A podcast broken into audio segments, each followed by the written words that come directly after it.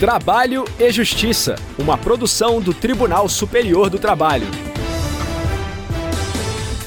Olá, eu sou Anderson Conrado e você acompanha agora as principais notícias da Justiça do Trabalho. Quem abre o nosso programa é a repórter Michele Chiapa, de Brasília. Técnica em enfermagem receberá horas extras por jornada 12 por 36. Em nosso giro pelos regionais, a repórter Vitória Nascimento traz informações diretamente do Tribunal Regional do Trabalho da 18ª região.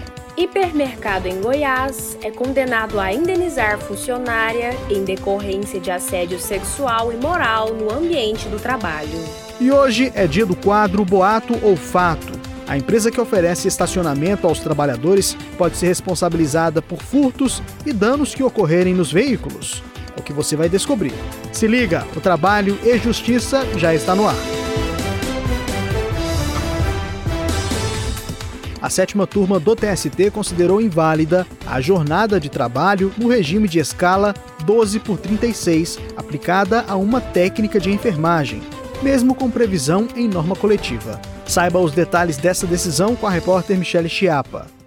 Na reclamação trabalhista, a técnica de enfermagem diz que prestou serviços de março de 2015 a setembro de 2017 em um hospital gerido pela Sociedade Beneficente São Camilo, de Rondonópolis, em Mato Grosso. A trabalhadora sustentou a invalidade do regime de escala de 12 horas de trabalho por 36 horas de descanso, porque a atividade era insalubre. Ela argumentou que o artigo 60 da CLT determina que as prorrogações de jornada nessas circunstâncias necessitam de licença prévia da autoridade competente em matéria de higiene do trabalho. Por isso, a empregada pediu o pagamento das horas extras realizadas, além da oitava hora diária, com os adicionais e reflexos correspondentes. O Tribunal Regional do Trabalho da 23ª Região em Mato Grosso manteve a sentença que reconheceu a validade da jornada considerando a previsão do regime 12 por 36 nas normas coletivas da categoria. A discussão chegou ao Tribunal Superior do Trabalho. O relator na sétima turma, ministro Cláudio Brandão, explicou que em 2011 a Corte Trabalhista cancelou a súmula 349 do TST, que admitia a validade de acordo ou convenção coletiva de compensação de jornada em atividade insalubre sem inspeção prévia da autoridade competente. Invoco o artigo 60 da CLT para salientar que as prorrogações de jornada de trabalho em atividades insalubres somente serão autorizadas mediante licença prévia da autoridade sanitária, pois somente esta possui conhecimento técnico e científico para avaliar os efeitos nocivos do excesso de jornada em face da saúde do trabalhador. É incontroverso que a autorização prevista no artigo 60 não existe. Por isso, a meu sentir, merece reforma a decisão regional. Ainda segundo o relator, o exercício da autonomia sindical coletiva deve se adequar aos parâmetros mínimos assegurados em lei. Dessa forma, por unanimidade, a sétima turma entendeu que a técnica de enfermagem deve receber as horas extras.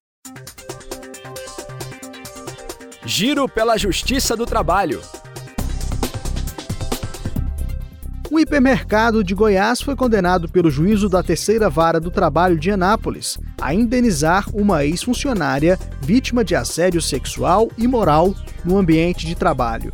A repórter Vitória Nascimento, diretamente do Tribunal Regional do Trabalho da 18ª Região, traz mais informações sobre o caso. O juiz do trabalho, Rui Carvalho, fixou em 65 mil reais o valor da indenização que deverá ser pago pela empresa à trabalhadora. Na ação, a empregada alegou que adoeceu em função das situações de assédio sexual e moral vividas no hipermercado. Narrou que um colega de trabalho a assediava falando sobre sua boca, além de citar sonhos eróticos com a colega na presença de outros funcionários. Contou que foi surpreendida pelo assediador ao ter seu corpo colocado contra a parede e que se defendeu para sair da situação às pressas. Disse ainda que o Departamento de Recursos Humanos, ao saber dos fatos, confirmou os assédios realizados pelo trabalhador, que posteriormente foi demitido pela empresa. A empregada afirmou ainda ter sofrido também assédio moral pelos gerentes do hipermercado, ao ter os horários de intervalo e trocas de turno alterados e a jornada de trabalho estendida. A funcionária narrou que passou a ter crises de pânico e foi afastada pelo INSS. A empresa reconheceu os fatos relativos ao assédio sexual. Quanto aos problemas de saúde, negou o nexo causal e as alegações de alterações nos intervalos da jornada de trabalho. O juiz entendeu que ficou caracterizada a indiferença da empresa com a situação da trabalhadora, agravada pela conduta dos gerentes da loja. Carvalho destacou trechos do depoimento da trabalhadora, em que conta ter sido chamada de Severina por um dos gerentes, além de ser obrigada a trabalhar no mesmo ambiente que o assediador por quase três meses. Rui Carvalho ressalta a gravidade dos fatos narrados na ação. É inconcebível que a pessoa acusada de assédio sexual permaneça em contato com a vítima no trabalho por tanto tempo sem que a empresa tenha adotado ao menos medidas gerais de proteção das trabalhadoras, medidas preventivas e medidas cautelares até o fim da apuração dos fatos. O magistrado pontuou haver uma banalização do assédio sexual e do assédio moral pelos gerentes do hipermercado, pois eles próprios assediavam para coibir reclamações. Concluiu-se que a empresa era responsável civil pelo adoecimento da trabalhadora e, por isso, condenou a empresa a reparar a empregada por danos morais. O juízo da 57ª Vara do Trabalho de São Paulo condenou a empresa terceirizada Garantia Real Serviços a indenizar uma faxineira agredida no local de trabalho pelo zelador. A mulher foi empurrada, recebeu um tapa no rosto e teve o celular arrancado das mãos pelo homem. A empresa negou os acontecimentos. No entanto, as agressões foram gravadas e apresentadas pela defesa do condomínio. No dia em que ocorreu a violência, a Polícia Militar foi chamada, houve abertura de boletim de ocorrência e a garantia real foi devidamente comunicada. A faxineira deixou de ir ao trabalho desde então e a empresa manteve o zelador no emprego, sem qualquer punição. A sentença levou em conta o protocolo para julgamento com perspectiva de gênero do Conselho Nacional de Justiça. O documento orienta magistrados a realizarem os julgamentos utilizando postura ativa de desconstrução e superação de desigualdades históricas e de discriminação de gênero.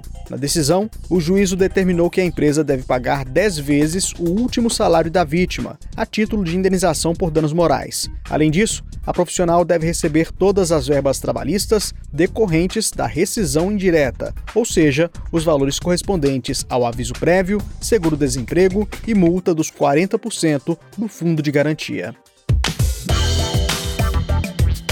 Boato ou fato? Marília do céu, levaram meu carro. Tô desesperado. O carro estava no estacionamento da empresa, sempre deixo lá.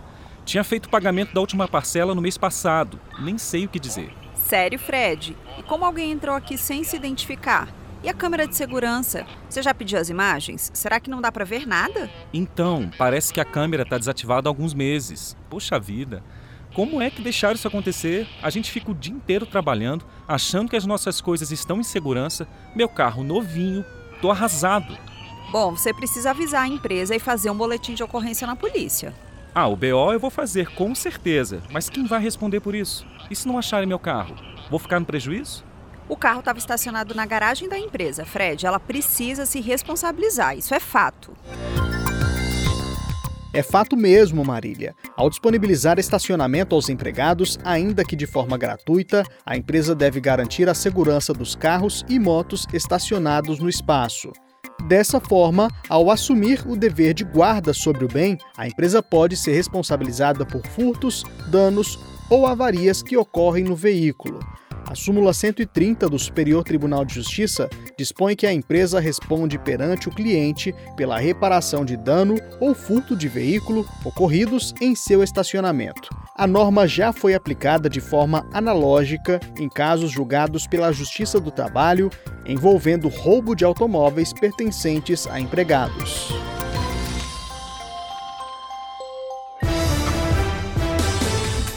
O trabalho e justiça de hoje termina aqui. Muito obrigado pela audiência e companhia.